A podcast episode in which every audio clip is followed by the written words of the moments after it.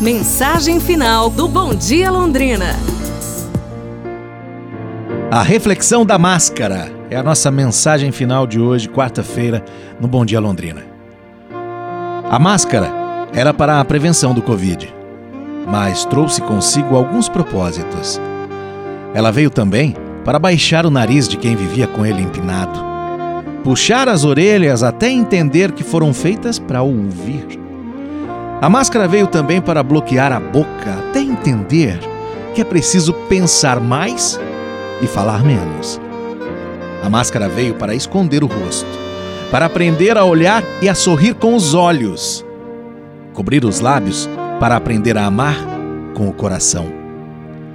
Ela veio para dizer que ninguém, ninguém é melhor que ninguém.